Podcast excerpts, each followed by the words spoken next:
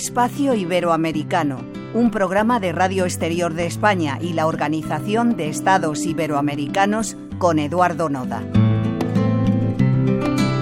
Bienvenidos. Hoy comenzamos con un viaje a través de las armonías que tejen la tela de la sociedad.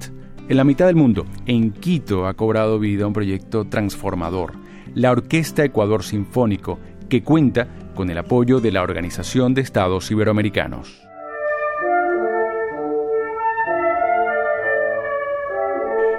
Desde su nacimiento ha sido más que una mera reunión de talentos musicales. Ha recibido a más de 500 alumnos de entre 6 y 30 años de diversas nacionalidades y ha emprendido una travesía que abraza la diversidad de géneros.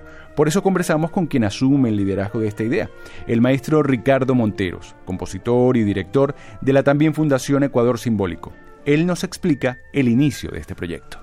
Nuestras estadísticas daban que la mayoría de estudiantes venía del sur eh, de Quito. Los estudiantes se trasladaban a veces dos horas en, un autobús para llegar al conservatorio. En el 2017 hice una convocatoria por redes sociales para crear una orquesta juvenil independiente, porque además había un dato curioso. Los, los chicos que se graduaban del conservatorio o estudiantes que, que, estaban por fuera en, en sistema autodidacta o con profesores privados no tenían dónde tocar. Esta convocatoria atendía muchas necesidades. Entonces, el 17 de, enero del 2017 llegaron dos de mis estudiantes, la siguiente semana llegaron cinco. Eh, para nuestro primer concierto, que fue también algo distinto a lo que se hacía, hicimos rock sinfónico, llenamos un aforo de casi 2.500 personas y con una orquesta de 46 músicos. Pensábamos que era, eh, que era ese concierto y nada más, pero han pasado más de 100 conciertos y seguimos adelante.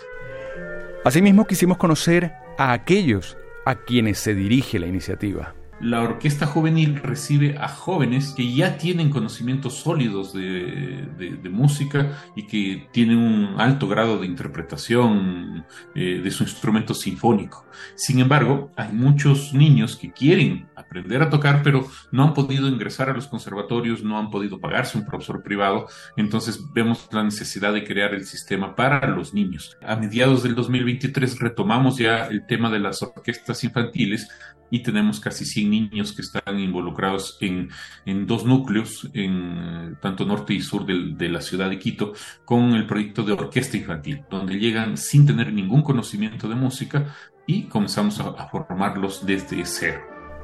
La Organización de Estados Iberoamericanos ha proporcionado recursos y apoyo técnico que han fortalecido la infraestructura y la calidad de la formación musical, tal y como nos comentó el maestro Monteros hemos recibido ayuda que ha sido fundamental. Todavía usamos los primeros atriles que, nos donaron hace, hace años atrás.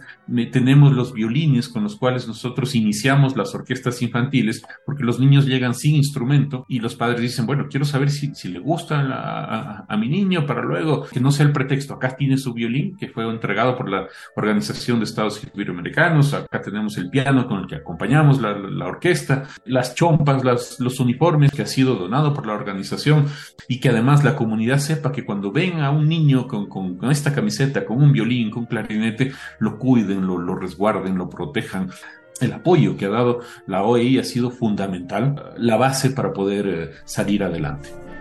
Pero, ¿cuáles son los desafíos y proyectos que les aguardan? Y es una maravilla como, como la receptividad de la comunidad a, este tipo de, proyectos. Hay una sed, digamos, hay una, un hambre de, de, poder participar en, en, música, en teatro, en danza, en deportes. Entonces estamos expandiéndonos. Eh, para el 2024 aspiramos a abrir unos cuatro núcleos más, si, si nos da la, la, salud y podemos acceder a recursos. Y, la idea es enlazarnos con, con otros proyectos para poderles asistir con nuestra metodología, poder compartir partituras y poder poder hacer que el Ecuador sea sinfónico, que, que, más rincones de nuestra patria puedan nutrirse de nuestra metodología que la estamos afinando ahora con nuestras orquestas infantiles. Nos despedimos en Espacio Iberoamericano con el Pasillo Los Bandidos, interpretado por la Orquesta Ecuador Sinfónico, con quienes continuaremos en nuestra próxima entrega.